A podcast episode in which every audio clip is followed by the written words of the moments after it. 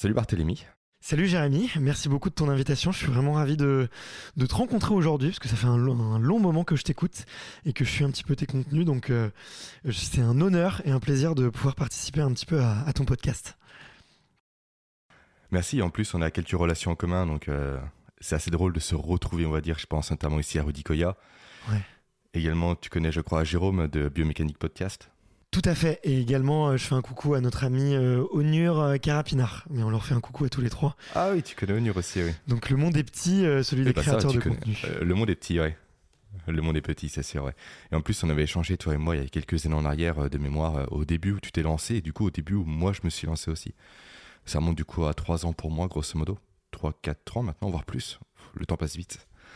Ouais, tout à fait. Ouais. T'as commencé quand J'étais, c'était, bah, il y a trois ans et demi que j'ai lancé Extraterrien. Et effectivement, j'étais très curieux de savoir euh, ton, d'en connaître un petit peu plus sur ton travail. Euh, et c'est vrai que je m'intéressais à la performance dans tous ces, on va dire sous tous ces spectres. Euh, depuis la ligne éditoriale, c'est recentré sur le celle du sport. Mais je suis sûr qu'on aura sûrement des, mm. des projets en commun, euh, peut-être à faire dans un, dans un futur plus ou moins proche. Donc là, c'était l'occasion un peu de mettre le pied à l'étrier avec notre échange aujourd'hui. Et j'espère que ça donnera l'opportunité de projets futurs. On en parlera après l'échange.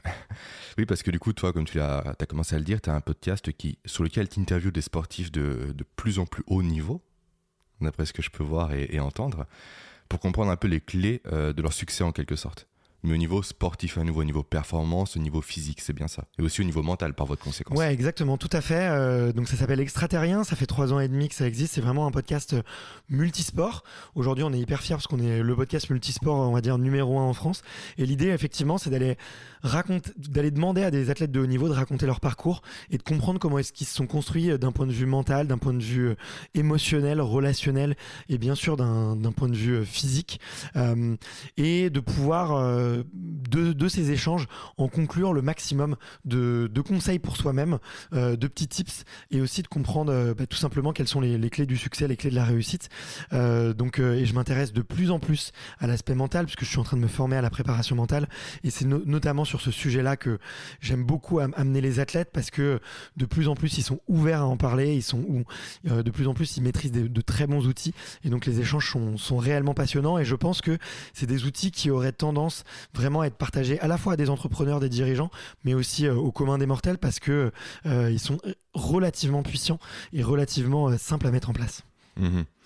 Et c'est vrai qu'il y a un pont qu'on peut faire très clairement entre mon public et le tien, en quelque sorte. On a un public un peu similaire, je pense d'ailleurs.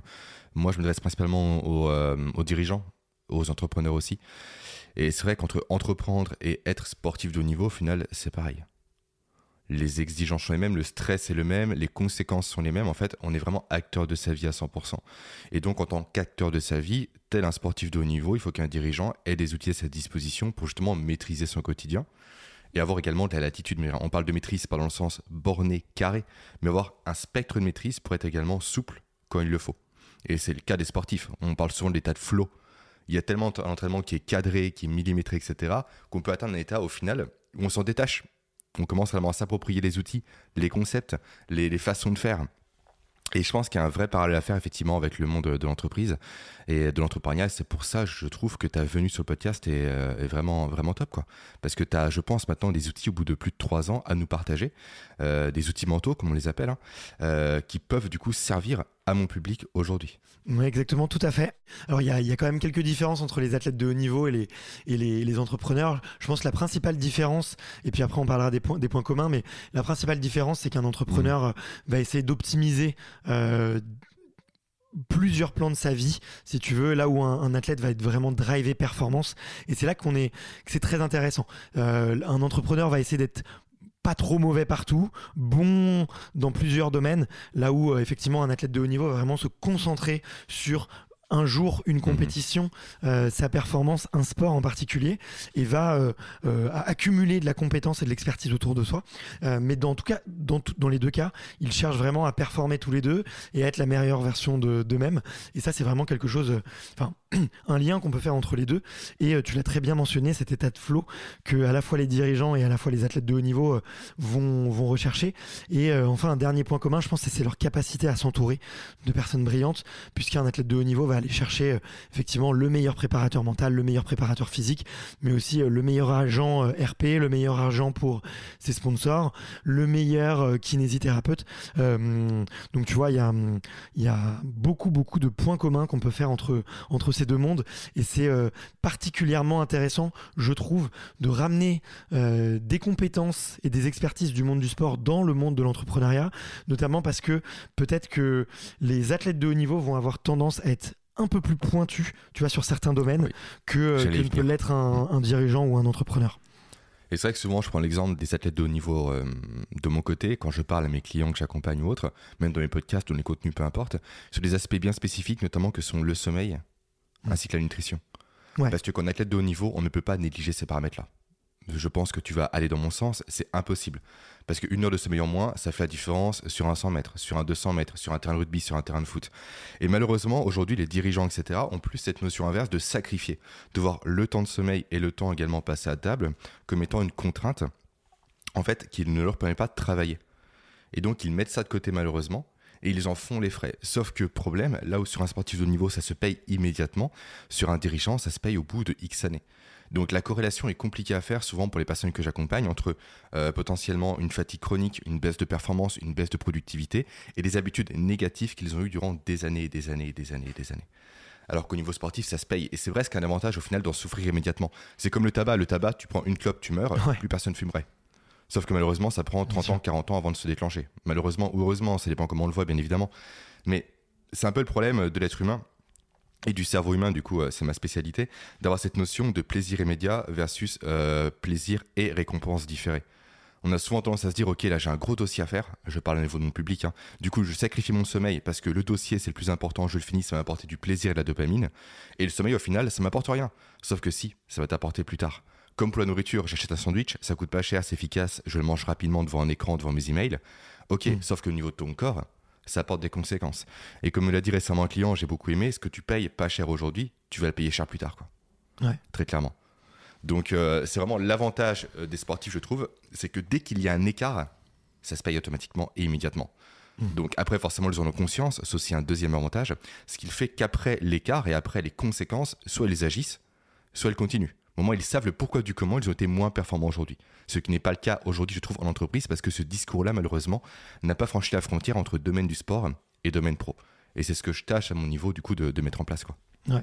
Bah écoute, euh, tu fais un lien, tu fais un lien parfait. Je trouve que la métaphore avec la cigarette est exceptionnelle mm. euh, entre le plaisir court terme et le plaisir long terme.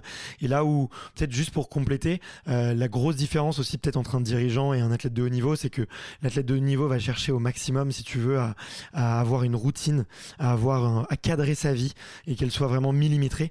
Là où un dirigeant fait face à énormément d'imprévus, énormément mm. de, de, de, stress du quotidien et, et en permanence, si tu veux, dans ce jus euh, euh, très difficile à gérer, tu vois. Euh, là où l'athlète de haut niveau sait qu'il doit s'en couper, tu vois. Mhm. Et c'est là que c'est intéressant. Et c'est là aussi où les athlètes de haut niveau sont particulièrement inspirants, c'est sur toutes ces compétences méta que tu as citées, donc le sommeil, la nutrition, la préparation mentale, la récupération. Euh, ils sont vraiment excellents parce que justement, en fait, ce sont c'est la base de leur performance. Donc ils ont énormément de connaissances là-dessus.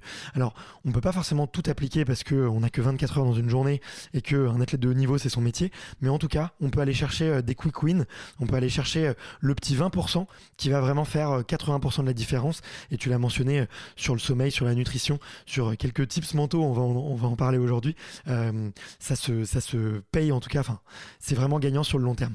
Et c'est que l'autre avantage des sportifs de niveau, c'est le côté un peu euh, obsé comment dire, euh, excessif de leur comportement. Dans le sens où beaucoup, je pense que tu vas aller dans mon sens ou pas, tu me le diras, hein, traquent carrément euh, les conséquences de leur comportement quotidien. Moi, je sais que je le fais à mon niveau, euh, du moins je l'ai eu fait, maintenant j'ai un peu moins besoin, mais je pense que je vais y revenir. Tu traques précisément, en fait, la différence entre te coucher à 22h à 23h avec écran ou sans écran. Et après, ce que je fais, c'est que j'ai un tableau, du moins je l'avais à l'époque, et j'encourage mes clients à le faire quand je les ai en coaching, c'est je note après, sur une échelle de 1 à 10, mon niveau de productivité ressenti, mon niveau de motivation, mon niveau d'humeur. Comme ça, tu as une espèce de tableau croisé dynamique où tu vois concrètement les conséquences de tel comportement, de telle action, de tel mécanisme, de tel, on va dire, euh, potentiellement écart sur tes niveaux d'efficacité, de productivité, d'humeur, etc. Et je pense qu'au niveau des athlètes, ça, c'est un outil qui est juste constamment utilisé. Peut-être que je me trompe, hein, c'est pas un domaine que je connais, mais ça me semble presque logique qu'eux l'utilisent. Mais 100% des athlètes, euh, notamment dans les sports individuels, ont un carnet d'entraînement. Après, à eux de voir à quel point ils ont tu as ce degré de précision à aller mhm. rajouter leurs heures de sommeil, à leur rajouter euh, ce qu'ils ont mangé, rajouter le niveau de stress et le niveau de bonheur qu'ils ont. Mais en tout cas, tous ont un tableau Excel avec comment est-ce qu'ils doivent s'entraîner, leur niveau de performance, leur niveau de fatigue. Euh, ça, c'est vraiment la base. Donc, si tu veux, ils ont cette routine-là et ils ont cet outil-là. Euh, je leur demanderai, tiens, à quel point euh, ils peuvent aussi traquer le sommeil, mais c'est quelque chose qui, qui vont faire, qui vont faire énormément, tu vois. certains vont pas nécessairement le faire, si tu veux, de, de façon spontanée parce qu'ils en ont pas le problème, tu vois. Il y a des gens qui dorment très bien, d'autres qui dorment moins, par exemple, si on, si on prend l'exemple du sommeil. Mais ils ont cette habitude de, de tout noter et d'essayer euh, au maximum de faire en fait des parallèles entre leur rythme de vie et leur performance. C'est ça qu'on le dit très souvent en entreprise, ce qu'on ne mesure pas, on ne peut pas l'améliorer. Ah mais clairement.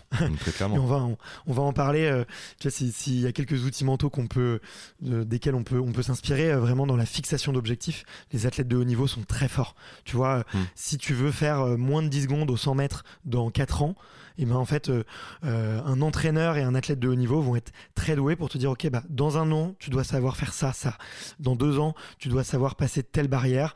Dans trois ans, tu devrais avoir gagné telle compétition. Et dans quatre ans, là, peut-être, peut-être, je dis bien peut-être, tu atteindras à arriver euh, au moins à moins de 10 secondes au 100 mètres, tu vois. Et là-dessus, ils sont vraiment très forts pour faire des plans d'action. C'est vrai que ça me fait penser dans une autre échelle à Rudy Koya et ses méthodes d'entraînement. En fait, tout est planifié de A à Z, c'est pareil en fait. Tu es sur une incrémentation de poids ou de temps, ça dépend à euh, ce qu'il lui estime être euh, le mieux à modifier comme indicateur. Et chaque semaine, tu progresses en fait. Chaque semaine, tu rajoutes parfois que 1 kg, des fois 500 grammes. Mais tu as cette notion de progression continue. Et c'est vrai qu'une personne, du coup, là je parle de musculation, mais c'est pareil en entreprise, qui se contente constamment d'avoir les mêmes objectifs, de faire les mêmes choses, au final, ne stagne pas, il régresse. Bien sûr. Parce qu'il pourrait mieux faire. Du coup, tu as un véritable gap qui se crée de façon au final inconsciente parce que la personne ne se rend pas compte. Elle dit Ok, mais je suis linéaire. Non, t'es pas linéaire. Parce que tes compétences augmentent. Euh, également, tu augmentes en âge, en renommée, en prestance, en clientèle. Sauf que tu fais toujours la même chose depuis le départ du coup, tu régresses plus que tu n'avances. C'est comme de l'argent placé sur un livret A, quoi. On se dit souvent que c'est bon, c'est de l'argent qui est épargné. Non, avec l'inflation, tu perds de l'argent plus que tu en gagnes. tout, à fait d'accord. De Exactement, tout à fait d'accord. si on revient au sujet de base. Et donc, euh, voilà, le sujet qu'on voulait aborder ensemble, euh, Barthélemy, c'est vraiment, ce sont pardon, les, outils mentaux euh, développés par les athlètes ou par leur coach, peu importe, que tu as pu entendre euh, et comprendre euh, en trois ans de, podcast. Et déjà, pour commencer, euh, quelle est ta définition, toi, d'un outil mental? Qu'est-ce que c'est concrètement, selon toi, un outil mental? Quelle est ta compréhension d'un outil mental aujourd'hui? Pour les personnes qui ne sont pas, on va dire, familières par rapport à ce terme-là. Alors, ça va, être ma définition et c'est une de que j'ai, j'ai révisé pour faire le podcast que j'ai que j'ai fait dans ma formation justement de de préparation mentale. Un outil mental, c'est tout simplement un outil hum, sur lequel euh, tu vas en fait optimiser ta performance intellectuelle pour qu'elle soit concentrée sur ta performance euh, euh, physique ou ta performance productive. Donc tout simplement, c'est tout ce qui va être lié en fait à ce qui peut te permettre de performer. Euh, là où, mais qui, mais qui est principalement un exercice euh, que tu peux faire sans avoir besoin de bouger, sans avoir besoin de mmh. créer quelque chose. Tu vois, donc euh, ça peut être à la fois effectivement des outils que tu peux avoir en amont, tu vois, comme de, de la visualisation d'efforts, mais ça peut aussi être de, des outils de récupération. Tout simplement, j'ai du mal à dormir. Comment est-ce que j'optimise mon sommeil? Ben, je vais pratiquer un exercice de sophrologie ou de méditation pour couper mon mental et mieux mmh. performer voilà. Ça me parle vraiment ce que tu dis parce que ma compagne est experte en sommeil. Euh, elle accompagne des gens insomniaques à quitter l'insomnie. Effectivement, elle a une mm. boîte à outils, on va dire en quelque sorte, avec vraiment pas mal de protocoles pour activer le système nerveux parasympathique. Du coup, on va dire le système nerveux du calme pour mieux dormir. Et c'est vrai que c'est vachement bien d'avoir ces outils à disposition parce qu'on est rassurant en quelque sorte. On sait dans quoi piocher en quelque sorte pour atteindre tel objectif. Est-ce que ça a marché ou non Je sais pas. Mais ça veut directement nous mener sur la bonne voie, du moins pour avoir une amélioration, significative ou pas, peu importe. Mais en tout cas, on s'améliore à nouveau et c'est important.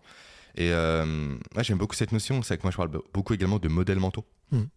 qui, je pense, une notion un peu, un peu similaire.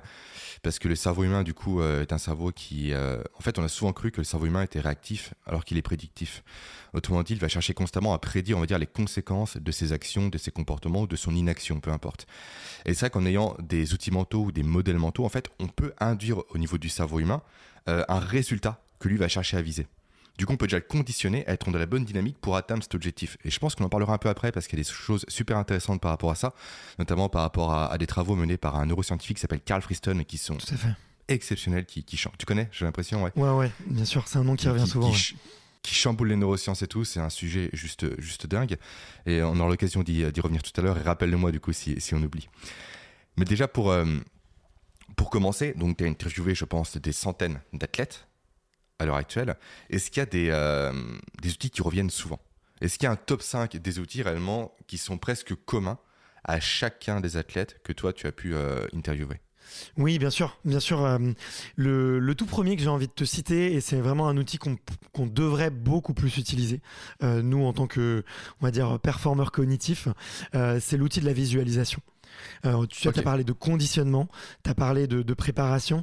L'outil de la visualisation, c'est, je pense, euh, l'outil le plus utilisé par les athlètes pour performer. Mhm. Je peux te donner des exemples très concrets. Le skieur, euh, Antoine Deneria, champion olympique de Super G. Le Super G, c'est vraiment ces descentes à ski sur des pentes extrêmement raides dans lesquelles ils mhm. vont le plus vite possible. Donc, c'est, ils vont jusqu'à 130 km/h. C'est vraiment, ils risquent leur vie et c'est vraiment un travail d'extrême précision. Ça dure 1 minute 30 pendant une minute 30, leur esprit doit être à 100% concentré.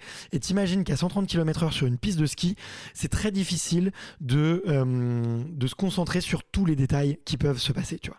Donc qu'est-ce, qu'ils vont, qu'est-ce que va faire une personne comme Antoine? C'est que les 24 heures avant, il va se répéter sa descente dans sa tête entre 50 et 100 fois. Tu vois, entre 50 et 100 fois. Et ça, donc c'est vraiment un cas extrême parce qu'on se rend compte à quel point c'est important. Euh, et qu'est-ce qu'il va visualiser Et je pense qu'ensuite on pourra peut-être donner un exemple dans le, commun, pour le commun des mortels. Il va visualiser par exemple cette descente avec énormément de vent. Ensuite, il va la, visualiser avec, par exemple, en plein brouillard. Ensuite, il va mhm. la visualiser de façon extrêmement lente et en essayant de se concentrer sur sa vision périphérique et de regarder tous les détails qu'il peut y avoir autour. Ensuite, il va essayer de le visualiser en se concentrant sur peut-être une odeur qu'il va, qui va sentir pendant sa descente. Ensuite, peut-être sur le froid qu'il va ressentir, parce que peut-être que ce jour-là, il va faire extrêmement froid. Et il va se répéter, répéter, répéter un nombre enfin un nombre très important de fois cette descente là afin que à l'instant T en fait. Peu importe dans les conditions dans lesquelles il soit, qu'il fasse froid, qu'il fasse chaud, que euh, le speaker soit enrhumé et, une voix ridicule, euh, il y soit en fait préparé et qu'il l'ait déjà vécu dans sa tête. Et ça, là-dessus, il y a eu d'énormes travaux qui ont été faits et je pense que tu as euh, dû entendre de parler de ces expériences, euh, notamment euh, une expérience qui est assez connue sur des différentes équipes de basket. une équipe de basket qu'on amenait à s'entraîner entre 5 et 7 heures par jour, l'autre s'entraînait que, s'entraînait que une heure par jour, mais passait deux heures à visualiser, à jouer ensemble, à se visualiser, marquer des paniers. L'équipe qui visualise gagne toujours, à tous les coups.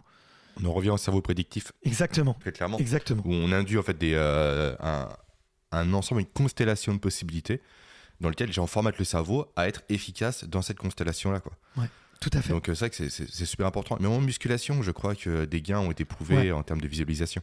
J'ai pas les études sous les yeux parce que c'est pas un domaine que j'ai assez creusé à mon niveau encore, mais c'est un domaine sur lequel je vais me pencher, je pense, à l'avenir. Mais je crois effectivement qu'entre des participants qui font de la musculation classique et d'autres qui en font, on va dire, deux fois moins, mais qui visualisent la contraction musculaire, les gestes, l'effet, les mouvements, au final, au niveau du cerveau humain, on remarque que les mêmes circuits neuronaux s'activent. Après, dans quelle mesure c'est vraiment euh, répétable dans la durée, je ne sais pas. Mais à nouveau, c'est un outil qu'on peut utiliser et à nouveau, c'est pas une perte de temps. Ouais.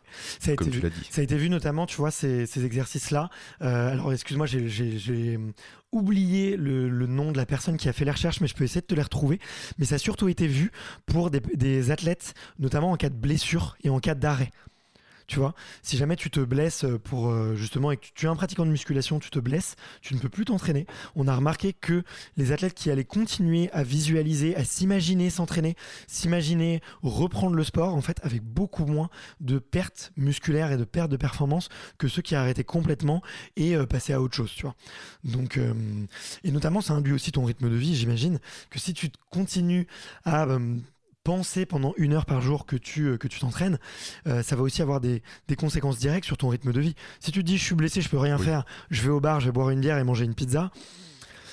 Tu vois, mm. ça serait complètement différent que de dire non, je vais essayer de reprendre le plus vite possible et tous les matins, je vais imaginer que je m'entraîne encore. Tu vois, euh, ton, ton cerveau est complètement conditionné. Donc ça, c'est le premier outil. Et si tu veux, on pourra euh, étudier. Enfin, je pourrais te donner moi des applications que je fais dans ma vie de tous les jours et que je donne aussi aux, athlètes de haut niveau et aux gens que, avec qui j'échange régulièrement. Euh, donc le premier outil, c'est vraiment la, la visualisation. le deuxième, on l'a mentionné, c'est le carnet. Tu vois, je pense que tout est tout est nécessairement mesurable. Et ça, c'est un outil pour le coup qui euh, ne nécessite pas, tu vois, un, effort de conscient, tu vois, de, se poser et, vraiment d'essayer de réfléchir. Euh, mais c'est plutôt d'essayer de, le systématiser et de le, rendre, on va dire, euh, de l'intégrer à ses process de performance. C'est tous les matins, effectivement, de, regarder son carnet d'entraînement et de noter un petit peu son niveau de bonheur, son niveau de forme, son niveau de fatigue pour euh, pouvoir performer. Euh, donc ça, outil hyper intéressant. Et le troisième que j'aimerais vraiment euh, mentionner, c'est tous les outils qui vont être liés à la gestion du stress, parce qu'on le voit souvent. tu vois, un athlète de haut niveau, il a un enjeu très particulier, peut-être qu'on sur lequel on se rend pas assez compte, c'est que ben, on les voit à la télé durant l'été, tu vois, durant leur, leur, championnat, durant les Jeux Olympiques. Mais ces athlètes-là, ils s'entraînent pendant 4 ans.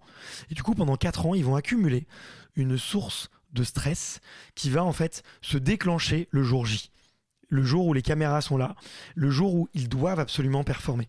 Et on entend souvent parler de, ce syndrome de il est très bon à l'entraînement et il est nul le jour J, tu vois. On, on dit que c'est d'ailleurs un, syndrome très français, pas du tout. Euh, c'est dans tous les pays, je pense. Euh, et du coup, il y a énormément d'outils liés à la gestion du stress et on voit beaucoup d'athlètes de haut niveau commencer à faire de la sophrologie pour tous euh, les exercices de respiration et se sentir mieux dans l'instant présent. Et il y a un outil qui est, selon moi, en tout cas, hyper, euh, euh, comment dire, hyper efficace. C'est tout simplement le, le, lieu de réconfort, tu vois. Où est-ce que tu te sens dans ton lieu de réconfort? Euh, Et ça, j'en ai parlé. Je te donne un exemple très concret pour que pour qu'on puisse s'en rendre compte. J'en ai parlé notamment avec des nageurs et des sprinteurs qui, avant leur sprint, tu vois, qui va durer 10 secondes. Donc c'est 10 secondes dans, lesquelles ils doivent tout donner, avoir une technique parfaite et en même temps avoir une tension nerveuse musculaire euh, à leur plus haut niveau. Euh, et ben en fait, pendant quelques minutes avant, ils vont se retrouver dans une chambre d'appel avec tous les autres concurrents. Donc tu peux t'imaginer que c'est un lieu qui fait 30 mètres carrés et dans lequel tu as 10 athlètes hyper testostéroné. Qu'est-ce qui se passe si jamais tu te retrouves avec Usain Bolt, euh, Florent Manodou euh, euh, et quelques Justin Gatlin, tu vois, Carl Lewis, Michael Jordan, je dis vraiment des, noms hyper stéréotypés, Novak Djokovic parce qu'on le voit en ce moment, qui se retrouvent dans la même pièce que toi, tu vois, pendant quelques minutes. Comment, comment est-ce que tu penses que tu te crois? Et bien à ce moment-là, en fait, euh, il faut avoir un lieu refuge. Il faut avoir dans ta tête un endroit où tu te sens invincible parce que les gens qui sont autour de toi à ce moment-là vont avoir énormément d'influence sur toi. Ils vont essayer de te bluffer, vont essayer de t'influencer et avoir, avant les moments cruciaux, avoir un endroit que tu peux euh, dans lequel tu peux te réfugier, tu peux fermer les yeux et te dire dans cet endroit-là, je suis invincible. Et eh bien ça, c'est un outil qui est particulièrement efficace. J'ai cité Florent Manodou parce que Florent Manodou, il l'avait. Parce que tu vois, au moment où Florent Manodou, il arrive en équipe de France, avant lui, il y a Alain Bernard qui est euh, champion olympique en sprint. Il y a euh, il y a Frédéric Bousquet, qui est tout simplement le meilleur performeur sur petit bassin. Euh, et le dernier athlète, je sais plus, j'ai oublié son nom, mais en tout cas, il a pareil euh, le champion d'Europe et le champion du monde en titre. Donc il arrive dans la meilleure équipe de natation. Comment est-ce que tu sens qu'il se croit avant, euh, avant les, championnats de France pour sa qualif au, jeu, qui gagnera un an après? Il se sent tout petit. Et en fait, son lieu refuge, ça a été la salle de musculation, parce qu'à la salle de musculation, il était le plus performant au développé couché il les battait tous. Il avait 20 ans, mais c'était lui le plus fort. Donc avant chaque course, dans cette chambre d'appel, quand il rentre sur le bassin et qu'on le voit et qu'il fait coucou euh, euh, aux caméras, en fait, à ce moment-là, dans sa tête, il est dans la salle de musculation, il est sous sa barre à 120 kilos et il se dit, là, à ce moment-là, je vais... Euh, si tu as déjà fait du développé couché, tu dois savoir, mais je vais, euh, je, je, euh, je vais ancrer mes pieds dans le sol, je vais coller vraiment mes omoplates sur le, sur le siège et je vais décoller cette barre. Et c'est à ça qu'il pense. Et c'est son lieu refuge. Et ça, je pense que tu vois, un entrepreneur, il peut le penser avant un pitch, avant un discours, avant euh, qu'il va faire devant son, devant son équipe, avant un call commercial. Tu vois, ça peut être particulièrement stressant, mais c'est hyper efficace pour se, juste avant un moment crucial de performance, de s'imaginer dans son lieu refuge euh, et, de se visualiser dedans. Voilà pour le top 3.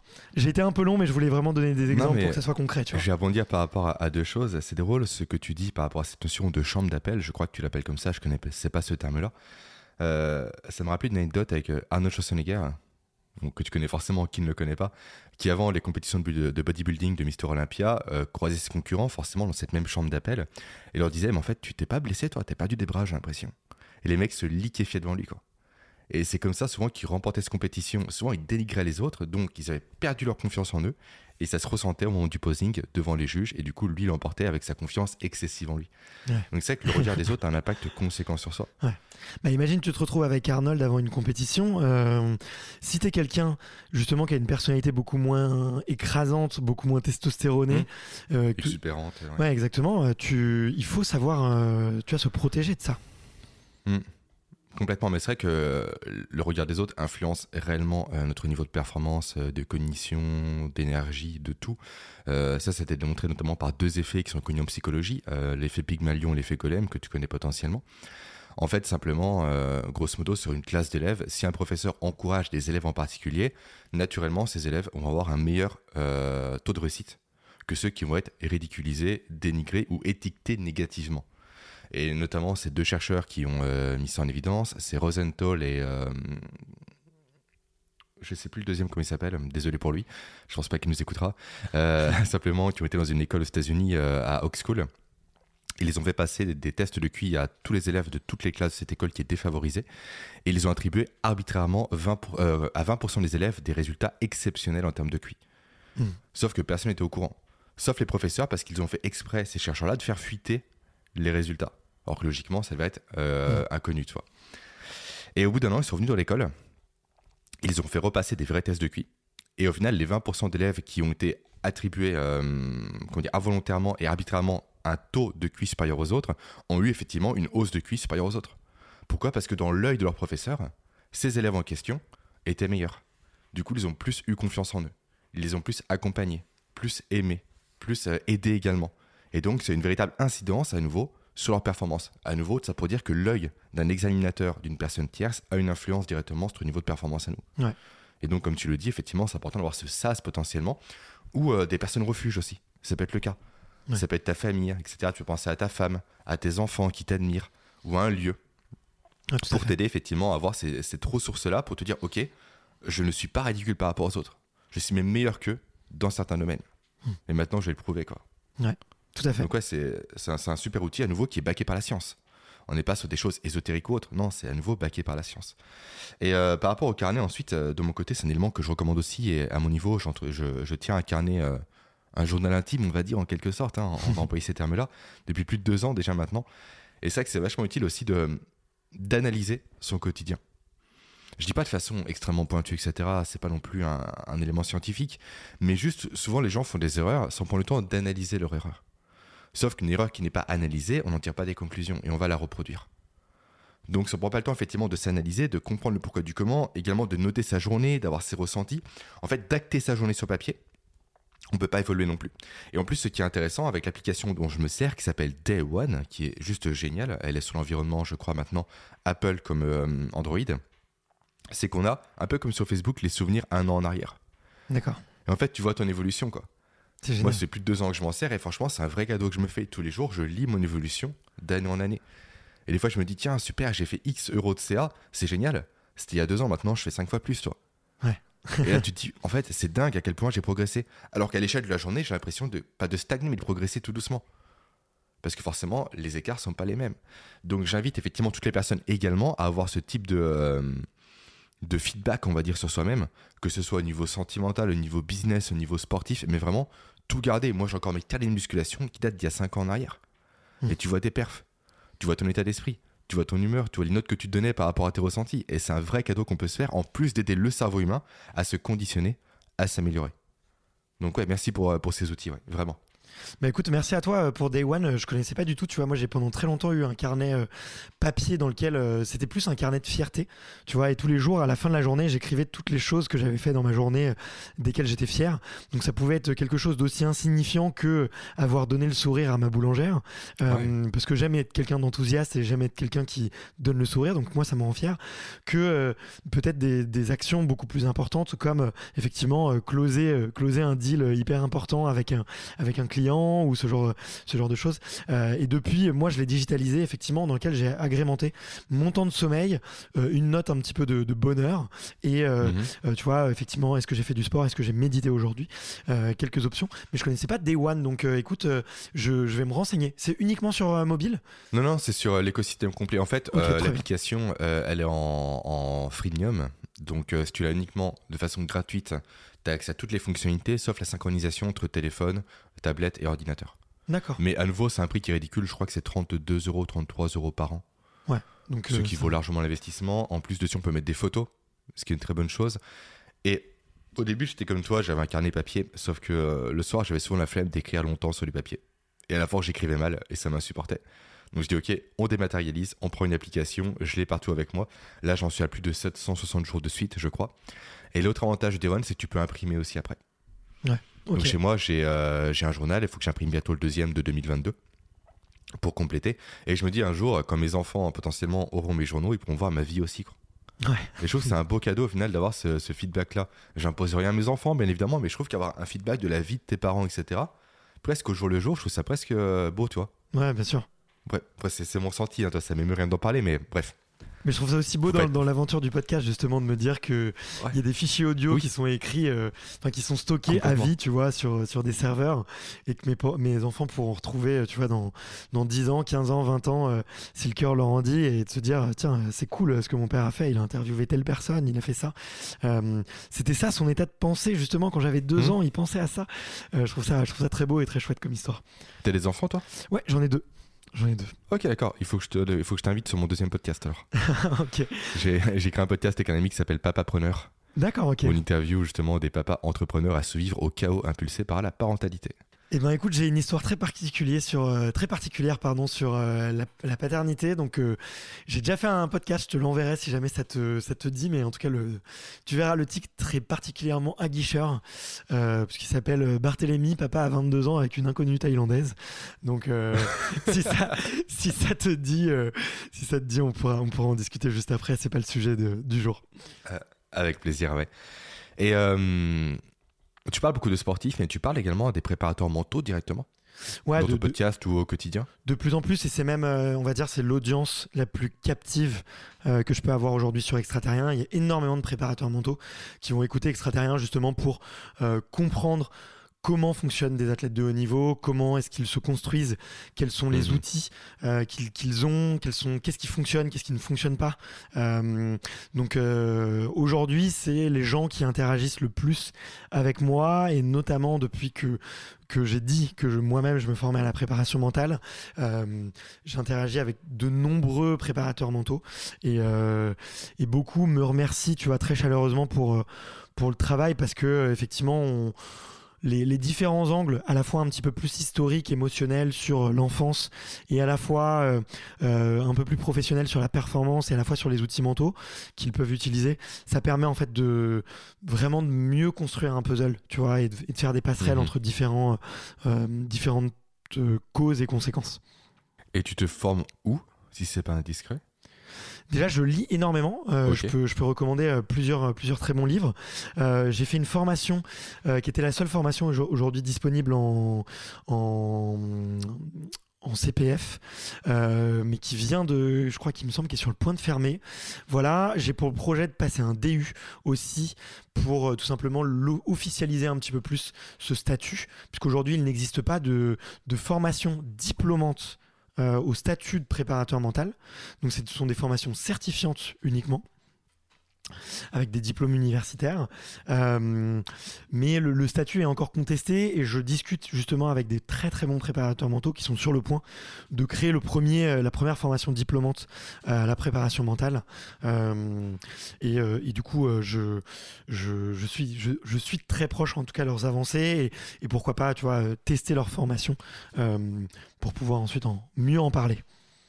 Voilà. J'ai un ami à moi, un très bon ami, qui s'est formé à la méthode Target tu dois connaître, je pense. Bien sûr, bien sûr, un excellent livre que je recommande, que je recommande beaucoup euh, à tous ceux qui s'intéressent à la préparation mentale. Ouais. Mais tu vois, là encore, ce qui est dommage, je trouve, dans la préparation mentale aujourd'hui, c'est que, euh, notamment sur la méthode Target, c'est une méthode, une vision, de, une vision du monde. Euh, et dans la préparation mentale, tu vois, c'est un peu c'est, si tu veux, c'est du coaching et dans lequel c'est un peu comme un médecin généraliste. Il faut vraiment être capable, je pense, de, d'être capable de faire un, un diagnostic complet de la personne et en fonction de ce qu'on peut analyser, peut-être parfois par moment de recommander une méthode plutôt qu'une autre. Euh, et ça, c'est, euh, c'est, je pense, un peu ce qui manque aujourd'hui. C'est cet effet euh, diagnostic, tu vois, et, de pouvoir utiliser le maximum d'outils. Par exemple, et aujourd'hui, un préparateur mental n'a pas le droit de te dire, de faire un diagnostic et de te dire, écoute, je pense que ton problème, c'est le sommeil, en fait. C'est pas du tout ce qui se passe dans ta tête. Le problème, c'est que tu, tu dors très mal.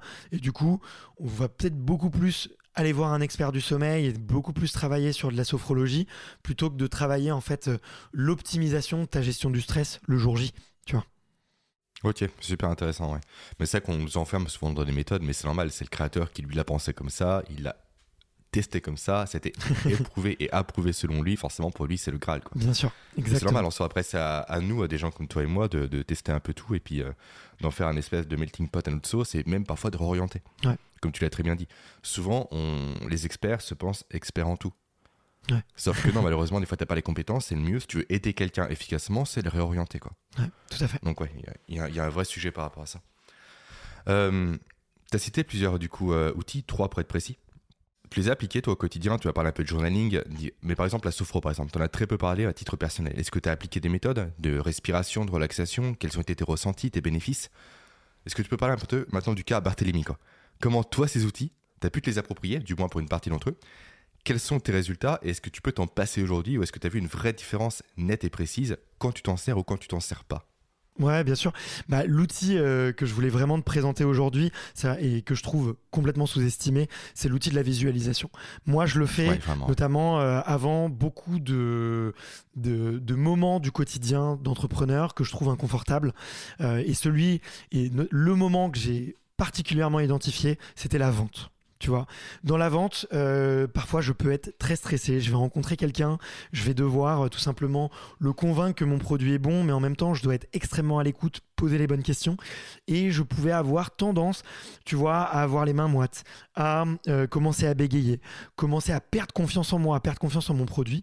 Et la visualisation, ça m'a tout simplement permis de réellement progresser en tant que vendeur. Et aujourd'hui, je ne vais pas dire que je suis un super vendeur, mais euh, j'ai énormément progressé. Comment est-ce que j'ai fait?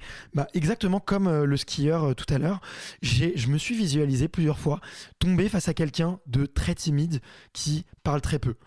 Est-ce que tu peux me raconter, est-ce que tu peux me dire quels sont tes objectifs de communication cette année, s'il te plaît?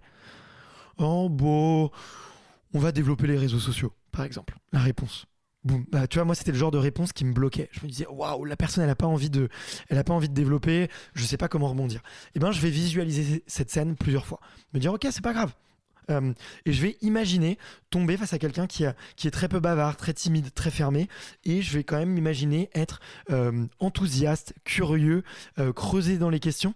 Et je vais visualiser que tout, petit à petit, cette personne, elle va ouvrir son jeu, elle va ouvrir ses réponses et qu'en fait à la fin ça va bien se terminer, tu vois. Et je vais le visualiser à l'avance. Euh, dans le même sens, tu vois, je vais me visualiser que la personne arrive 20 minutes en retard, euh, ne s'excuse même pas et est complètement arrogante, tu vois. Et ben je vais, je vais visualiser que je vais pas me laisser déstabiliser et que tout simplement je vais euh, continuer mon process de questions et, euh, ensuite pouvoir lui pitcher correctement. Euh, donc sur la vente, tu vois, ça m'a fait énormément progresser de visualiser différentes scènes de vente que je trouve, que je trouve, en tout cas, qui était pour moi un vrai point faible et qui aujourd'hui est en train de devenir un point fort grâce à la visualisation. Je sais pas si ça te donne envie de, de rebondir dessus, mais ça c'est le. Si si, concrètement, comment tu visualises c'est quoi C'est les yeux fermés, c'est allongé, c'est en marchant, c'est en mangeant, c'est en faisant du sport? Comment tu le fais concrètement? Pratico-pratique, quoi. Vraiment, une session de visualisation Barthélemy, c'est quoi? Ouais, et, ben c'est là où ta question est hyper pertinente parce que tu peux le faire un petit peu tout le temps. Tu vois, moi, je, avant d'arriver à un rendez-vous, je, peux être, par exemple, sur mon deux roues, et moi, je peux imaginer, tiens, euh, quelles, sont être les, quelles vont être les trois premières questions que je vais poser à mon prospect aujourd'hui Et je suis en train de conduire, je suis sur mon deux roues. Et du coup, je fais juste ce petit travail en background. Je suis quand même concentré sur la route, bien sûr. Mais je me dis, tiens, les premières questions que je vais poser, c'est ça. L'intention que j'ai envie de poser aujourd'hui, c'est ça. Ce client, ce qui m'intéresse aujourd'hui de savoir avec lui, c'est ça. Et je me révise juste ça, tu vois. Et ensuite, une fois que j'arrive, tout simplement, ouais, je vais me poser, tu vois, 30 secondes. Et je vais me dire, OK, dans quel état d'esprit j'ai envie d'être aujourd'hui avec cette personne-là? Ok, lui, comment est-ce qu'il va être? Peut-être qu'il va être stressé aujourd'hui. Boum, et j'y vais. Tu vois Et pas forcément besoin de me répéter toutes les scènes comme le skieur, tu vois, mais prendre cette mhm. habitude de se dire, ok, aujourd'hui, ça peut ne pas se passer comme je l'entends, mais moi, je mets cette intention-là et moi, j'ai envie de me concentrer là-dessus euh, et je garde ce cap-là. Ensuite, j'ai beaucoup travaillé, effectivement, comme tu l'as dit, sur des moments où je ferme les yeux. Et tu vois, euh, avant, euh, avant le podcast là ce matin, j'avais envie de bien le réussir. J'ai lu tes questions et je me suis posé deux minutes, j'ai fermé les yeux et je me suis dit, tiens, j'ai envie qu'aujourd'hui les gens ils retiennent de l'énergie. J'ai envie qu'ils retiennent des outils qui soient hyper activables. Du coup, ce que j'ai envie de faire aujourd'hui, c'est de donner des, exemples très concrets, tu vois. Donc, je me suis posé deux minutes avant qu'on s'appelle. Ça n'a pas duré longtemps. J'ai fermé les yeux et effectivement, là, j'ai mis l'intention. J'ai mis ce que j'avais envie de réussir. Et euh, euh, donc, c'était plus facile parce que je te connaissais en plus. Mais euh, tu vois, généralement, c'est juste avant le rendez-vous, le moment crucial. J'essaye de, de l'imaginer d'une certaine façon. Et euh, si j'ai envie de travailler plus en détail, ben là, effectivement, je vais, je vais le faire peut-être le soir et je vais m'imaginer euh, des moments difficiles. Tu vois, des moments difficiles, tiens, euh, je me mets à bégayer durant ce rendez-vous ou tiens, euh, j'ai euh, j'ai une envie subite, euh, je sais pas, de une, une, envie pressante, tu vois, qui m'arrive pendant le rendez-vous. Comment est-ce que je réagis? Et ça, je vais essayer de le faire 5, 10 minutes tous les soirs avant de me coucher, tu vois. Et ça, me, ça me permet en plus de couper de mon flot de pensée, de faciliter mon mmh. endormissement. Et en plus, je vais me visualiser réussir malgré ce, ce, ces obstacles que, que je me suis imaginé. Et du coup, bah, tout simplement, ça va me mettre dans un état de pensée beaucoup plus positif et, avant, moi, ça va me calmer avant, avant de m'endormir et ça va me mettre dans un état beaucoup plus stable avant, avant le sommeil. Donc deux choses, quelques petites, quelques petits, quelques petites pensées, tu vois, avant, avant ton rendez-vous important, par exemple, et peut-être un petit travail le soir, de temps en temps. Pas besoin de le faire tous les jours, mais de le faire de temps en temps et euh, le faire de façon répétée sur une situation en particulier. Dans mon cas, la vente sur un, avec un gros prospect et sur un premier rendez-vous client. C'est euh, ce que tu dis me fait penser à, deux choses. Déjà, mon côté très pragmatique, très scientifique me dit cache en fait faire des possibilités quoi. En fait, tu es entrepreneur, tu fais un de possibilités sur un document, tu dis ok, là mon rendez-vous demain, c'est un rendez-vous commercial, il y a ça qui peut mal se passer, ça, ça, ça, ça, ça et ça. Ok, maintenant je visualise comment ça peut bien se passer par rapport à chaque action. Hmm. Et je trouve ça vraiment intéressant effectivement d'avoir cette notion-là, de voir tout ce qui peut mal aller en quelque sorte et comment je réagis. Et hmm. là, je vais boucler par rapport aux, travaux du coup de Carl Friston à nouveau. Du coup, on en revient naturellement. En fait, pour parler de ces travaux, donc euh, pour les personnes qui ne les connaissent pas, hein, et je sors une vidéo complète par rapport à ça bientôt, donc euh, qui va demander beaucoup de travail parce que ces travaux sont juste exceptionnels et les retombées sont vraiment euh, difficiles à, mesurer tellement elles sont importantes. Du coup, il y a deux axiomes pour commencer. Premier axiome, on l'a vu précédemment, c'est comme quoi le cerveau humain, il est câblé non pas pour réagir, mais pour anticiper les choses pour anticiper les conséquences de ses actions, de ses inactions et j'en passe. Ensuite, deuxième chose, le cerveau humain est câblé pour la survie il s'en fiche du bonheur, il s'en fiche de la productivité, etc. Lui, ce qu'il veut, c'est la survie. Et quand on prend ces deux éléments-là, ça donne la définition d'un principe que Carl Friston a mis en évidence, à savoir le principe d'énergie libre, qui dit simplement en fait que le but premier du cerveau humain, c'est de conserver son énergie un maximum. Parce que si on revient à l'époque préhistorique, qui dit énergie, dit possibilité, soit de se défendre, soit d'attaquer, soit de faire la paralysie pour s'enfuir, qui sont les trois modes de défense de base euh, de l'être humain. Et malheureusement, sans ça, on meurt. On ne peut pas se défendre, ni attaquer, ni faire la paralysie. Tout ça pour dire au final que euh, quand tu es en situation d'échec, hein, typiquement, on reprend ton cas à toi, tu es en pleine proposition commerciale et le mec est timide, il décroche pas un mot. Toi, tu prends ça comme étant un blocage et personne ne s'intéresse pas à toi. Automatiquement, tu te dis quoi? Si jamais tu pas fait la préparation mentale en avant, la, visualisation, tu te dis ok, il n'est pas intéressé, ça va se solder par un échec. Donc tu vas dire à ton cerveau ok, littéralement, tu vas dire pourquoi, cerveau humain, dépenserais-tu de l'énergie, en gaspillerais-tu pour un élément qui évoque à l'échec? Donc ton cerveau, qu'est-ce qu'il va faire? C'est qu'il va garder son énergie. Donc, par voie de conséquence, réduire tes capacités cognitives, tes capacités de négociation, d'argumentation, d'élocution, euh, de persuasion, d'influence, ce qui va te conduire dans une prophétie autoréalisatrice où tu vas échouer. Sauf que grâce à ta méthode de visualisation, on peut dire Ok, je sais que la personne malheureusement est timide, mais j'ai une voie de secours. Donc mm. la réussite est encore potentiellement atteignable. Donc ça va se dire Ok, il y a encore une brèche. Donc l'énergie, je peux l'allouer, je ne vais pas la gaspiller parce qu'on peut obtenir quelque chose si on continue dans ce sens-là. Et réellement, je trouve que conditionner son cerveau grâce à la visualisation est un super outil. Et à mm. nouveau, un outil qui est baqué par la science. C'est ça que je le répète souvent parce que mes clients sont très cartésiens comme moi. Et j'ai souvent vu des méthodes euh, sur Internet un peu trop euh, ésotériques, etc., qui reposent que sur du vent. Mais là, ce que tu dis, ça t'est prouvé par la science, par des études, et ça abonde, euh, bah, ça va dans le sens des travaux de Carl Friston, qui, à nouveau, est le neuroscientifique à l'heure actuelle le plus cité de tous les temps. Ouais, tout à Donc c'est pas euh, Joel Clodo, pour reprendre une citation de Camelot, qui traîne comme ça dans la rue. C'est un mec qui vraiment a de l'autorité et qui a vraiment fait avancer les recherches en termes de compréhension du cerveau. Donc réellement, en rassurant le cerveau par rapport à toutes les possibilités qui peuvent se présenter à lui, on va lui dire, ok, ton énergie, tu peux l'utiliser intelligemment. Elle ne sera pas gâchée, elle ne sera pas gaspillée. Donc ne la conserve pas parce que si tu la conserves à nouveau, tu vas nous placer, nous, dans une situation d'échec assuré. Voilà ce que je voulais dire et rebondir par rapport à ce que tu, euh, ce que tu as dit. Ouais. Bon bah écoute, euh, ouais, excellent et merci de, de, de rajouter les arguments scientifiques et détailler, euh, tu vois, ce que, ce que je propose. Euh, je suis en plus dans ce travail-là, donc tu vois, moi ça m'intéresse encore plus de t'écouter en ce moment et je prends mes petites notes sur, sur, sur Carl Friston qu'il faut, que je, qu'il faut que je lise plus en détail. Mais, mais en tout cas, ça c'était le premier outil que, tu vois, que, que j'utilise énormément. Mmh. Ça, c'est, c'est, voilà, c'est l'outil en tout cas qui, moi, m'a le plus changé, euh, changé la vie. Euh, et euh, le, deuxième, le, deuxième outil effectivement que, que je que j'ai introduit grâce au sport. Tu vois, on en, parle beaucoup, les entrepreneurs, les, les, stoïciens, mais c'est tout simplement celui de méditer. Tu vois, apprendre à contrôler ses pensées et stopper le flot de pensées parce que tu c'est en tout cas, ce qui dérègle, moi je me suis rendu compte, c'est que le flot de pensée aujourd'hui, c'est ce qui dérègle le plus un sportif avant une compétition. Oui. Tu vois, avant, justement, sur cette ligne de départ, justement, si on repense à Florent Manodou, pourquoi est-ce qu'il se met dans son lieu de sécurité? C'est aussi pour couper toutes les pensées négatives qui peuvent arriver. Tiens, mhm. il fait un peu froid.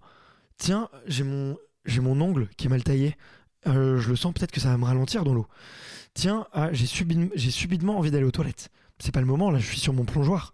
Tu vois, et c'est arriver à couper toutes ces, euh, euh, pensées-là, euh, soit en le faisant effectivement en se mettant dans un lieu refuge, mais aussi en s'entraînant, vraiment en méditant et en respirant, à se créer une bulle de protection euh, pour être conditionné à la performance. C'est vraiment moi ce que j'utilise le plus. Euh, tu dois sûrement avoir plein d'études aussi sur la méditation. Je pense qu'aujourd'hui, euh, ça doit être un des outils que tu recommandes le plus, en tout cas dans tes podcasts et j'imagine à tes, à tes clients. c'est un, moi, ça a été quelque chose de très désagréable à faire pendant très longtemps, mais aujourd'hui dont je vois le, plus de bénéfices sur effectivement le contrôle des émotions et ma capacité à être imperturbable et à me dire que rien ne peut m'arriver, tu vois, et que même dans les moments où il y a beaucoup d'événements extérieurs, tu vois, et je pense que c'est euh, une des grandes forces des athlètes de haut niveau, c'est euh, de ne pas du tout se laisser influencer par les événements extérieurs. Mmh. Euh, c'est vraiment en tout cas le déclic que j'ai eu pour m'y mettre, pour me mettre à, méditer et à me dire tiens, le cerveau est l'outil le plus puissant, et, mais par contre il peut aussi me jouer des tours, et notamment quand il s'agit de, de pensées négatives. Alors moi au niveau des dirigeants que j'accompagne, euh, je me sers plus souvent de la focalisation, c'est comme ça que j'appelle moi, plus que de la méditation. En fait, le cerveau humain, c'est simple, euh, son attention va là où le regard porte. Toi, tu parles de l'ongle mal taillé, forcément, tu l'aurais pas vu, tu n'aurais pas pensé. Mais c'est logique. Et sur un bureau, qu'est-ce qu'il y a? Malheureusement, il y a un téléphone portable. Il y a des notifications souvent, il y a des emails, ou il y a une fenêtre. Forcément, euh, une fenêtre par rapport à un rapport commercial, on aime mieux la fenêtre, on voit des oiseaux, etc. C'est plus sympa. Donc l'entraînement souvent que je fais faire aux personnes que j'accompagne, et c'est un entraînement souvent qui est fait aussi en Chine dans les écoles, C'est le fait de fixer un point sur un mur durant 3 minutes. Et en fait, dès que ton esprit divague, en fait, la méditation, souvent, elle est mal vue parce que les gens pensent que c'est le fait de ne penser à rien. C'est pas vraiment ça. C'est accepter le fait de penser à autre chose, mais de ramener sa pensée sur un élément qu'on contrôle. Arrête-moi si je me trompe, c'est comme ça que moi je perçois la méditation, du moins. Donc, dès que mes, euh, mes clients aujourd'hui, en fait, dès que votre attention se défocalise du point que vous fixez, ok, mais vous la ramenez. Et ce travail en fait de va-et-vient qui va entraîner leur cerveau constamment à garder une attention qui va rester fixe sur un travail à accomplir. Et donc à limiter leur champ de vision en quelque sorte, dans le cadre du travail, parce que le champ de vision, c'est super important à faire travailler en dehors de ça, mais du coup pour éviter de capter les sources de distraction qui sont autour d'eux. Vraiment, cette notion de je fixe un point précis durant 3 minutes. Au début, c'est 30 secondes, on monte tranquillement. À nouveau, c'est une notion de progression. 3 hein. minutes cash, c'est très compliqué.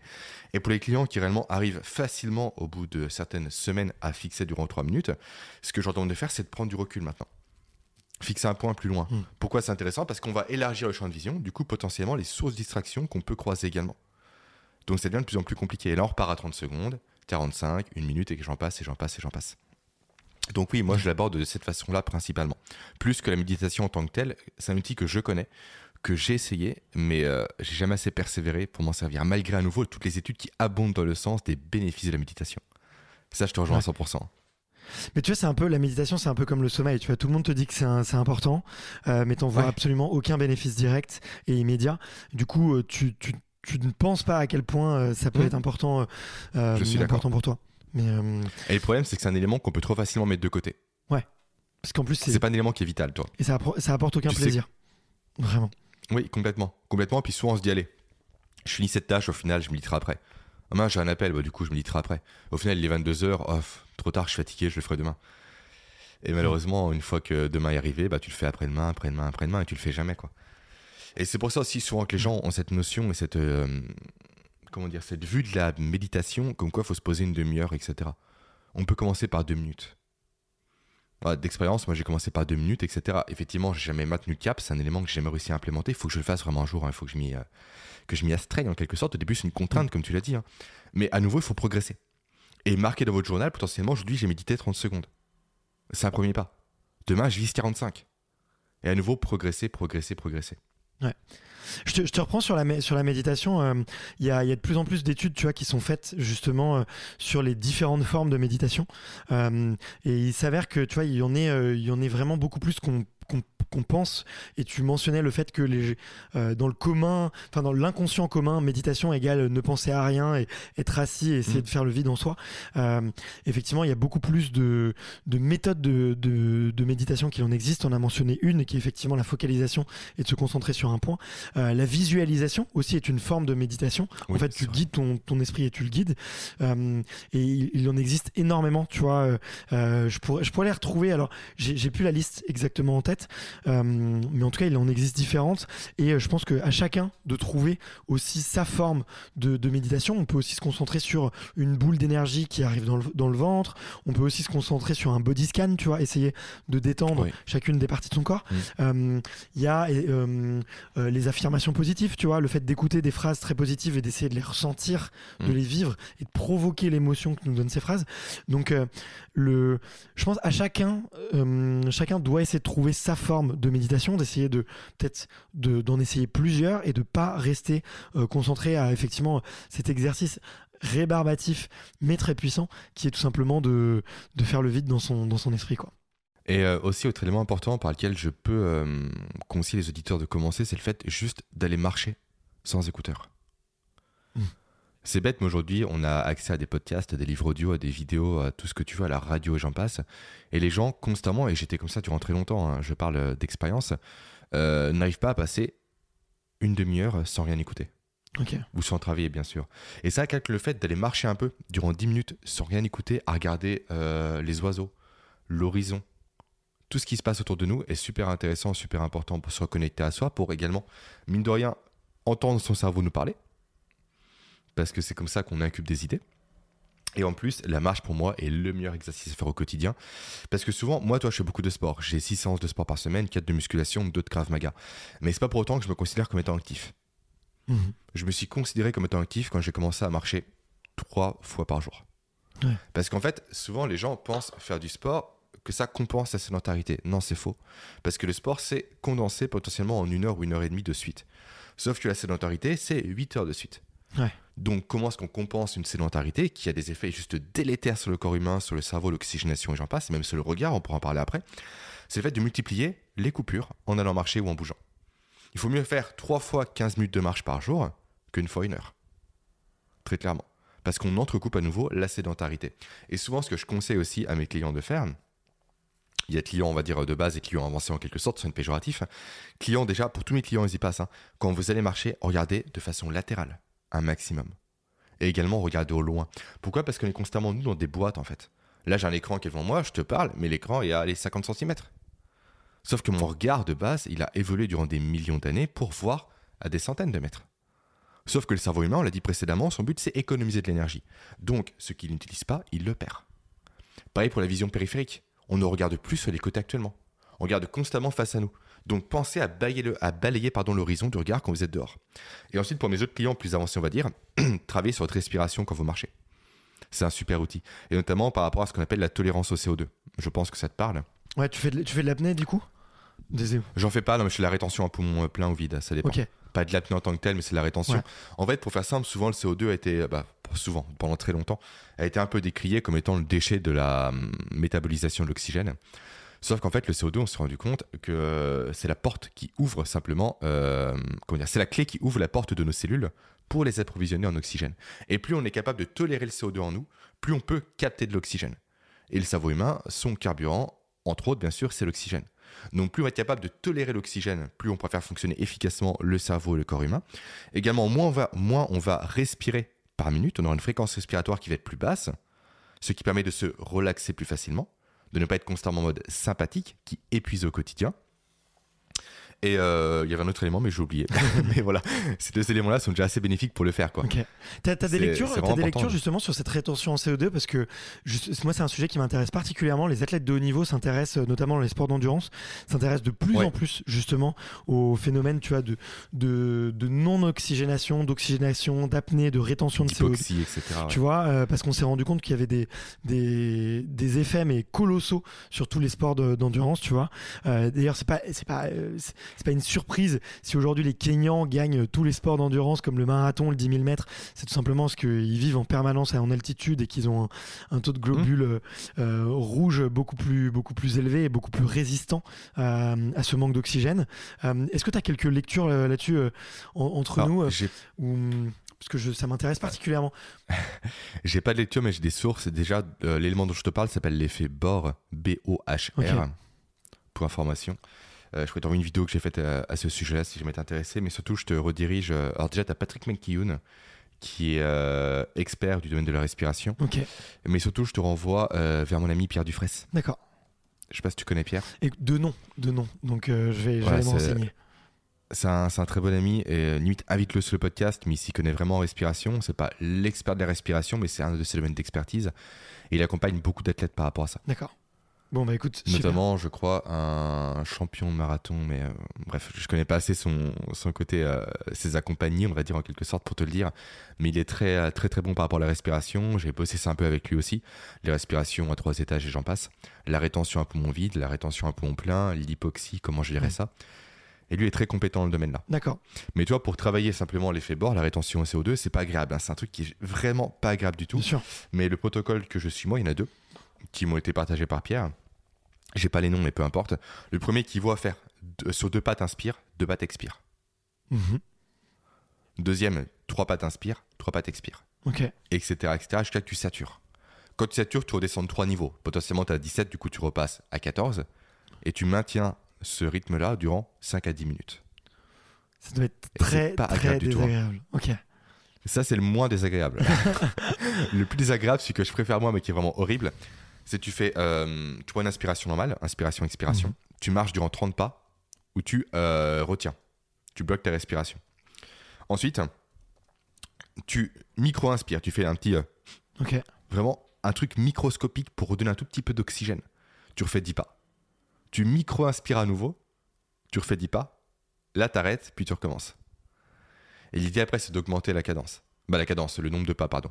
Moi, typiquement, je suis plus sur du 40 pas et sur du 12 doses après. Mais c'est vraiment désagréable.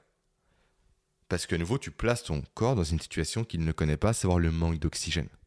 Mais c'est par ce manque d'oxygène-là que tu apprends à ton corps à mieux exploiter le peu d'oxygène qu'il a. Et du coup, à tolérer cette notion de manque d'oxygène et de, euh, de CO2 qui se cumule en toi, tu vois. Et c'est bête, mais si un jour tu as un accident, tu finis sous l'eau, ça peut t'aider aussi à survivre. Effectivement. Parce que tu as une meilleure apnée. Non, mais c'est bête, faut penser à tout. Ouais, bien sûr. Bah, Mais tu as une meilleure apnée grâce à ça. C'est bête, c'est un micro-élément, mais je trouve qu'il est à prendre en considération, tu vois. Bien sûr. Mais je suis tombé un peu dans toutes les méthodes effectivement d'apnée, euh, à la fois par euh, Wim Hof hein, que, que beaucoup connaissent, euh, Oui, l'hyperventilation, ouais. l'hyperventilation, et aussi euh, via justement les, les différents apnéistes que j'ai pu euh, rencontrer, j'ai eu des, Ouais. des conséquences positives directes, tu vois, sur ma VO2 max. Mais Ok. je suis pas rentré dans des protocoles un petit peu plus développés que ceux que tu ceux que tu présentes ici. Donc écoute, euh, j'essaierai, j'essaierai les deux, et je regarderai les. les Mais c'est fun, tu vois, tu vas marcher un peu, tu fais ça une, deux fois, en même temps tu respires tranquillement, tu regardes à l'horizon, Hmm. tu prends l'air, etc. C'est un truc qui est sympa à faire au quotidien, tu vois. Ok, bon bah écoute, très cool, je, je le réutiliserai. Et t'as le test Bolt aussi pour vérifier ta tolérance au CO2. Le test Bolt, c'est quoi? Soit tu t'allonges, soit t'es debout. Et en fait, tu euh, prends deux inspirations normales, ce qui est très compliqué quand tu le formalises, parce que quand tu dis que c'est normal, bah, tu as tendance à le biaiser après, toi. Ok. Après, tu retiens ta respiration, tu lances un chronomètre, et dès que tu ressens le moindre besoin de respirer, ça peut être un petit serrement à la gorge ou autre, tu reprends ta respiration et tu arrêtes le chronomètre. Pour euh, voir si tu l'as bien fait ou non, il faut que ta respiration que tu reprends après soit normale en fait. Il faut qu'une personne à côté de toi ne puisse pas l'entendre. D'accord, ok. Et en fonction du temps que tu fais, ça montre en fait ton évolution. Ok. Pas facile à faire quand même. De- D'être objectif. compliqué. Tu vois, euh, notamment quand tu Ouais, un performeur euh, un peu sportif, tu apprends à, à, tu vois, euh, à repousser ta limite. Là, au contraire, non, il faut écouter son corps de façon beaucoup plus fine pour euh, ne pas aller pousser C'est la limite, difficulté, quoi. ouais. Après, encore une fois, comme tu l'as dit tout à l'heure, c'est un outil parmi tant d'autres. Si tu as une personne face à toi qui est un sportif qui vraiment est euh, drivé par je veux atteindre tel but, résultat, objectif, machin, machin, ça sert à rien. Parce qu'il va fausser les résultats. Mais par contre, les tests que je t'ai donnés précédemment pour D'accord, monter son 2, le mec, il va adorer, il va s'éclater, quoi.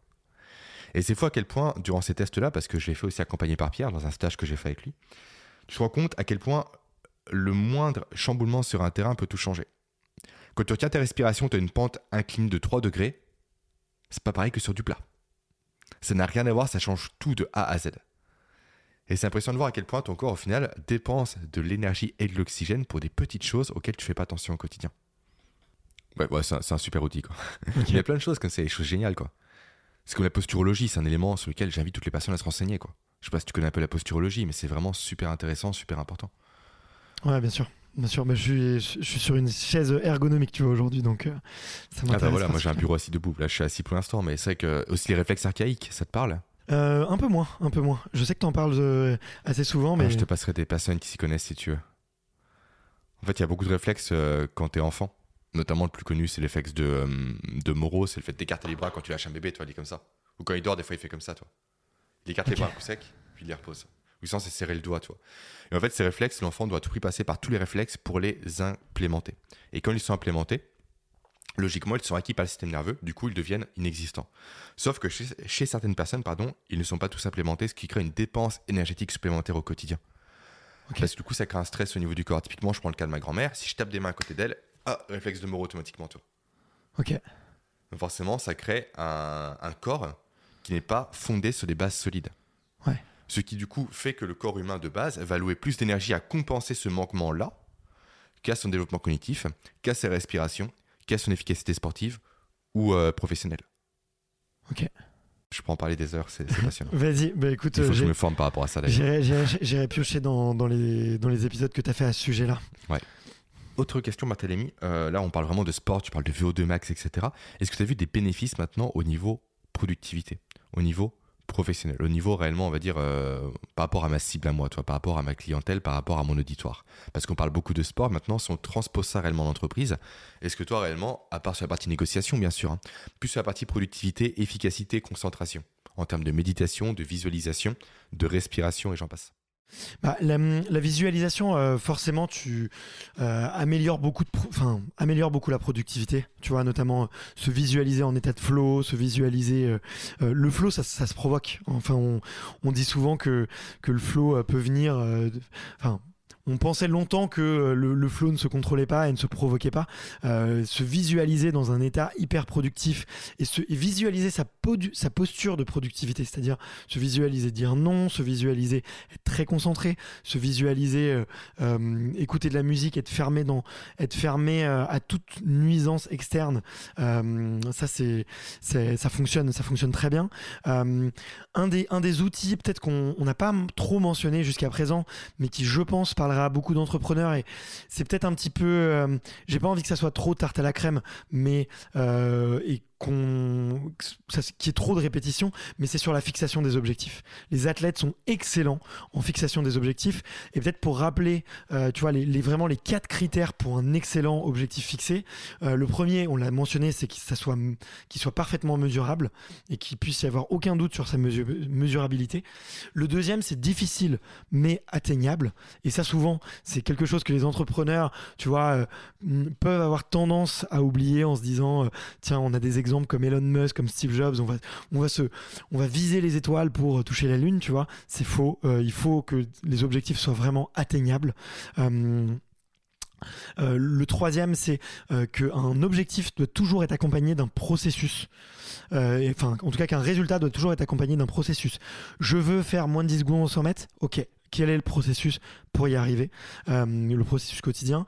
Et le dernier, le, dernier c'est effectivement euh, réparti, un objectif doit être réparti sur trois temps, un temps court, un temps moyen et un temps long. Et si jamais il n'y a pas un découpage entre ces trois, euh, ces trois, temporalités, pardon, un, objectif ne fonctionne pas. Donc vraiment hyper important de pouvoir respecter ces, ces, ces quatre points-là. Et moi, quand je refais mes objectifs, tu vois, mensuels ou euh, annuel. J'essaye de respecter à chaque fois ces quatre points-là euh, pour que euh, justement ça soit ça soit pertinent. Et ça, j'ai vu un vrai une fin j'ai vu une vraie incidence sur ma productivité et sur la qualité de mes objectifs. Parce que des fois, je me mettais des objectifs qui, tout simplement, ne respectaient pas tous les critères. Et je me suis rendu compte, justement, avec ce carnet de rétrospective, que tous les objectifs fixés qui ne remplissaient pas ces quatre critères-là n'étaient jamais remplis. Super intéressant. C'est un, un, pattern qui revient toujours, systématiquement. L'élément que j'ajoute par rapport à mes clients, parce que du coup, là, on est au niveau sportif réellement principalement et entrepreneurial aussi. Mais pour une personne, parfois, qui est salariée, des fois, des personnes comme ça me contactent. Et souvent, ton travail n'est pas spécialement plaisant, ça peut arriver. Donc, il manque un facteur qui est le côté aussi dopaminergique. Le côté, ça m'apporte du plaisir de faire l'objectif et de l'atteindre. Donc, pour ces, pour ces gens-là, pardon, l'astuce que je, que je partage, c'est de faire en sorte que leur compagnon, un ami ou autre, prépare sur des, euh, des feuilles des récompenses. Ça peut être des choses un peu anodines, toi, comme euh, un, bon carreau de chocolat, un restaurant ou autre, etc. Et parfois des feuilles qui vont rester vierges. Toutes ces feuilles, tu les mets sous scellé dans les enveloppes. Et à la fin de l'atteinte de chacun de tes objectifs, tu tires une feuille au hasard. Comme ça, tu vois ce qui t'attend. Donc, vraiment une notion de récompense plus curiosité. C'est exactement le levier sur lesquels jouent les neuromarketeurs par rapport aux applications comme Facebook ou autres. Une notification, c'est exactement ça c'est un côté hasard plus récompense. Et donc ça, on peut le dupliquer à son humble niveau avec des enveloppes scellées remplies par quelqu'un d'autre que tu vas découvrir au fur et à mesure. Et tu as cette notion également de parfois j'ai rien, qui ajoute cette notion de suspense en plus, toi. Un peu comme au casino, toi. Des fois tu gagnes, des fois tu perds. Mais vu que le gain t'appâte constamment, tu vas recommencer pour avoir ce gain quand tu perds. Donc c'est aussi une stratégie vraiment intéressante à mettre en place pour euh, atteindre ces objectifs. On parle du coup cette fois-ci des récompenses. Parce que peu de personnes se récompensent à l'atteinte d'un objectif alors que le cerveau est médié par la récompense. Et c'est vraiment important de le mettre en place. Ouais, tout à fait, ouais. Tu fais bien de le Mais dire. sinon, vraiment, c'est intéressant, c'est clair net. Hein. Parce qu'un objectif sans plan, euh, comme tu l'as dit, on peut pas y arriver. Quoi. Ça reste un rêve. Ouais, exactement. Exactement. Euh, mais enfin, excellente métaphore, tu fais bien de, de, le rappeler. Euh, et après, tu, tu, me demandais un petit peu les, comment dire, les, les répercussions de tout ça vu que je fais beaucoup de visualisation et de plus en plus de méditation petit à petit, euh, je remarque quand même euh, une bien meilleure capacité de concentration avec le temps, avec ces outils-là. Euh, je peux être quelqu'un, je, je, commence à me connaître d'un petit peu hyperactif, un petit peu dispersé par moment. Je peux être la personne un petit peu euh, très créative avec beaucoup d'idées, parfois impulsive, à avoir tendance à me lancer sur une nouvelle idée parce que je l'ai eu cette nuit et ce matin en me levant, c'était la meilleure idée du monde et j'ai envie de la lancer tout de suite. Euh, et ben j'ai, je constate quand même que plus je médite, plus je visualise, plus j'ai cette capacité, si tu veux, à euh, prendre le temps de laisser passer une idée et à me concentrer et à rester fixé sur mes objectifs. C'est très empirique, c'est très personnel. Euh, euh, mmh. tu vois, je suis aussi, j'ai aussi un profil euh, dans lequel peut-être que tout le monde ne se reconnaîtra pas. Moi, à l'école, c'était l'école, c'était un calvaire l'après-midi parce que j'étais capable de me concentrer le matin, mais l'après-midi, j'avais qu'une envie, c'était de sauter sur ma chaise et, euh, d'aller faire du sport, de, sécher les cours, j'en pouvais plus. Je rentrais euh, tous les soirs chez moi, j'avais une énorme migraine parce que passer 8 heures assis, ça me, ça me rendait malade, littéralement, tu vois. donc, je, je ne suis pas le même profil que tout le monde, et, notamment sur l'hyperactivité le besoin de se dépenser mais en tout cas, euh, la récurrence en fait d'utilisation d'outils mentaux, euh, de modèles mentaux pour euh, focaliser ma concentration et focaliser mon esprit sur des objectifs, sur euh, des événements que j'ai envie de mieux maîtriser ou tout simplement d'apprendre à couper ce flot de pensée, euh, ça m'a rendu beaucoup plus productif, tu vois, quand je vais euh, réaliser une tâche, tu vois. donc ça, c'est, très empirique. Je pourrais pas te citer de, de, d'études plus particulières par, par rapport à ça. J'imagine que toi, tu dois en avoir et que tu dois constater la même chose. Mais en tout cas, je recommande à vraiment à tous les athlètes ou même tous les tous les euh, ou toutes les personnes un peu que, avec qui j'échange, d'essayer de travailler cet état de conscience d'une manière ou d'une autre euh, par les différents outils qui existent, parce que ça se répercute directement euh, dans, dans la, la, qualité et la capacité de production. Quoi. Et pour la méditation, du coup, pour conclure par rapport à ça, tu recommandes de le faire seul ou via une application comme Petit Bambou ou autre? Hum, encore une fois, tu vois, il existe beaucoup de différents types de méditation. Euh, je pense qu'une très bonne porte, d'entrée, c'est effectivement toutes les méditations guidées qui existent via les applications et c'est là où, où ça, peut être, euh, ça peut être très utile. Moi, j'utilise Inside Timer parce que c'est, si tu veux, c'est un peu le YouTube de la méditation. Et du coup, tu as vraiment différents styles. Tu as des affirmations positives, des méditations guidées, des body scans, euh, des, euh, des méditations de gratitude et aussi tu as juste un timer qui, toutes les 30 secondes, va sonner, tu vois. Et moi, bah, notamment pour apprendre à méditer avec rien et uniquement un timer, j'ai beaucoup utilisé euh, cet effet de chronomètre avec une récurrence pour justement m'encourager. Tiens, me dire, euh, avoir cet effet de dopamine justement. Tiens, ça fait 4 minutes, allez, je vais aller chercher 5 minutes. Tu vois, et je continue. Et euh, donc moi j'ai bien utilisé. Et puis en plus c'est un petit, une petite récompense avec des petits badges qui te qui t'accompagnent au quotidien si tu arrives à être régulier.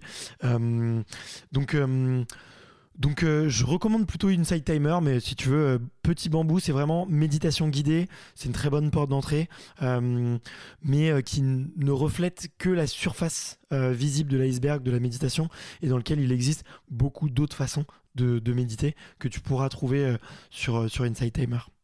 Ça marche. Et c'est en français ou en anglais? Anglais bah en fait, si tu veux, c'est libre de publication, donc. ok, d'accord, super. Voilà. Donc tu vois, si tu veux, le principe, c'est que beaucoup de, on va dire, de, de gourous de la méditation vont, vont mettre une dizaine de méditations gratuites et ensuite peuvent vendre des cours supplémentaires. Donc tu as vraiment euh, énormément de, de contenu euh, gratuit en anglais, en français, en espagnol euh, et aussi dans d'autres langues, ce qui est très pratique. Ça marche. Tu peux aussi trouver de l'hypnose, tu vois, on parlait de cigarettes tout à l'heure, tu peux aussi trouver de l'hypnose anti-addiction, tu vois. Mmh. donc c'est très très intéressant. Il y a l'application qui s'appelle. Ah, elle m'échappe, mais. Euh, je retrouverai, je mettrai ça en ressources s'il faut, mais une application spéciale hypnose en francophonie qui est très très bien. Et dont le nom m'échappe, mais dont ma compagne se sert. Bon, je sais plus, peu importe. Euh, je pense qu'on a fait le tour, Barthélémy. As-tu des choses, toi, à rajouter ou pas Avant qu'on se laisse? Écoute, je pense que vraiment on a, comblé tous les, tous les sujets. Euh, mais euh, peut-être aller pour euh, enfoncer le clou, un clou déjà enfoncé, pardon, visualiser, visualiser les moments, les moments qui sont un petit peu durs pour vous ou inconfortables. Faites-le voilà, quelques minutes de temps en temps et vous verrez franchement des effets immédiats. C'est pour ça que j'adore à, à, ce point cet outil, c'est que les conséquences sont, sont vraiment immédiates et, et, apportent tout de suite des résultats. Donc je le, je recommande profondément. Voilà, ça sera le, message du jour. Et maintenant, pour les personnes qui veulent te suivre, c'est quoi le meilleur moyen? Il y a le podcast, bien évidemment, que je mettrai en description. Est-ce qu'il y a d'autres réseaux? LinkedIn, je sais que tu es actif. Mais est-ce qu'il y a Instagram ou autre, par exemple? Mmh, ouais, effectivement, sur LinkedIn, je poste, euh, je poste assez régulièrement, plusieurs fois par semaine. Euh, donc euh, Barthélémy Fent. Et après sur sur Instagram, il y a le, compte le compte du podcast, donc extraterrien.podcast. Là, c'est plus pour retrouver, on va dire, du snack content du, du podcast avec les, meilleures citations, des petits résumés, quelques petits outils aussi. On essaye tous les dimanches de publier une, une petite vidéo sur les, outils mentaux et, et de motivation un peu que qu'utilisent les sportifs. Donc voilà, c'est les trois grands réseaux sur lesquels euh, nous retrouver et regarder un petit peu le, contenu de, notre travail. Voilà. Super. Et euh, tu m'enverras les liens du coup afin que je puisse les mettre euh, directement en description. Et l'application hypnose, du coup, j'ai pu la retrouver, qui s'appelle Psychonaute. Voilà, pour information. Ah, super, oui, c'est de l'auto-hypnose. Ouais, c'est l'auto-hypnose, ouais, fait par Kevin, Kevin, Flinel de mémoire, notamment, qui a créé l'école Arch Hypnose. si mes souvenirs sont bons. La plus grande école euh, d'hypnose au monde. Et qui est à Lyon, il me semble, ou à Paris, je sais plus. Ah, ils sont, ils sont à Paris, mais ils ont ouvert, ils ont ouvert des, antennes euh, en Suisse, euh, également au Canada, au Québec. ils se développent très vite. Voilà. Mmh. Et franchement, l'application est très très bien faite avec différents objectifs sommeil, arrêter la cigarette, grossesse, accouchement, etc. Merci Barthélémy pour ton temps. Merci à toi pour tes excellentes questions. Et ta, ta synthèse de 300 podcasts et d'outils mentaux partagés. Euh, trois ans de podcast, 300, je sais pas, mais trois ans de podcast. Mais écoute, ouais, merci à toi pour tes excellentes questions, pour la régularité de ton travail aussi, parce que je sais que tu m'apportes aussi euh, beaucoup de valeur. Euh, donc j'espère en avoir apporté à tes auditeurs aujourd'hui. Et puis, mais écoute, je suis, je, je suis ravi d'avoir pu échanger avec toi en cette matinée. Voilà. Moi aussi. À très vite. Salut. Salut Barthélémy.